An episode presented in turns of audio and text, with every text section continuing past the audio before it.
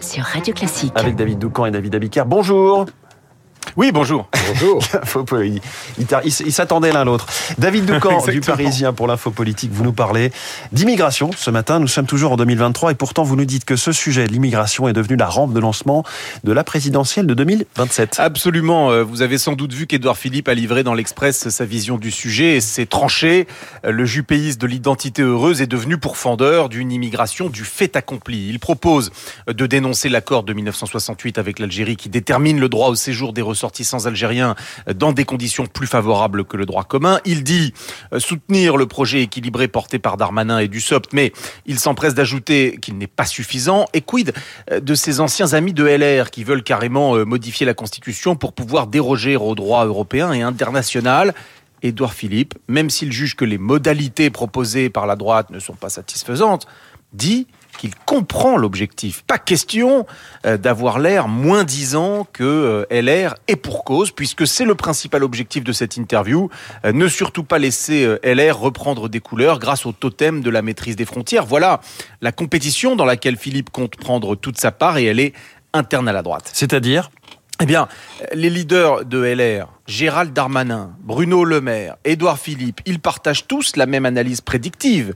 Une fois Emmanuel Macron sorti du jeu puisqu'il ne peut pas se représenter, le clivage droite-gauche ressurgira, modifié, certes, mais de retour, avec le risque euh, d'une gauche post-nup qui essaiera de partir unie euh, d'un côté et un RN respectabilisé de l'autre. Tout l'enjeu sera de récupérer l'électorat de droite raisonnable, installé aujourd'hui chez Macron, tout en ramenant à la maison ceux qui regardent vers Marine Le Pen. En fait, et c'est un comble, Édouard Philippe applique à la lettre les conseils de Nicolas Sarkozy.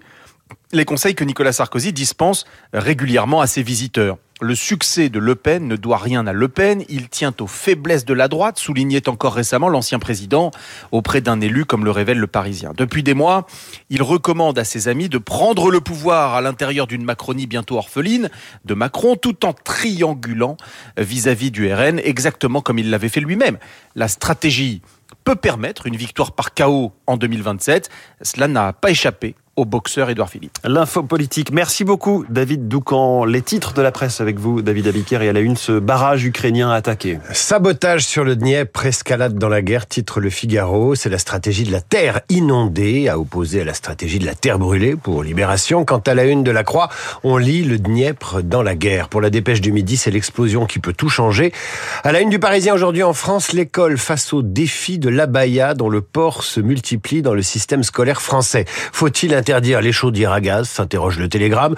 Une concertation est lancée sur le sujet. Djokovic, le champion qualifié pour les demi-finales de Roland Garros, est adepte des théories scientifiques bizarres, pour ne pas dire pire. Big Bang Theory titre donc 20 minutes quand les échos font la une avec Vision Pro, le nouveau pari d'Apple, un casque de réalité virtuelle à 3500 dollars l'unité. Enfin, le nouveau numéro d'alternatives économiques dans les kiosques en couverture, pur hasard les nouvelles guerres de l'eau. Effectivement. Merci beaucoup, David Abiker. À tout à l'heure, 8h30. Bonjour, Renaud Blanc. Bonjour, François. La matinale de Radio Classique continue avec vous. Avec quel programme? Alors, le mercredi, vous le savez, sur l'antenne de Radio Classique, c'est cinéma, cinéma avec Samuel Blumenfeld. Demandez le programme. Eh bien, des films d'animation, mais aussi un policier italien et le nouveau long métrage de Bruno Podalides avec une pléiade de stars du cinéma français, Samuel Blumenfeld. Juste après le journal de Charles Bonner dans une dizaine de minutes. 8h05. Le point sur le tournoi de Roland Garros avec le regard éclairé de Nelson Montfort. Nelson qui reviendra entre autres sur la démonstration hier en quart de finale de Carlos Alcaraz face au grec Stefanos Tsitsipas, Roland Garros et Nelson. Dans le journal de Lucille Bréau, 8h15 dans les stars de l'info, Guillaume Durand recevra Michel Goya, historien militaire qui publie avec Jean-Louis Lopez L'ours et le renard. Et puis à 8h40, Esprit libre avec autour de Guillaume le philosophe Pascal Bruckner, l'académicien Marc Lambron. Esprit libre juste après la revue de presse de David. Mais tout de suite.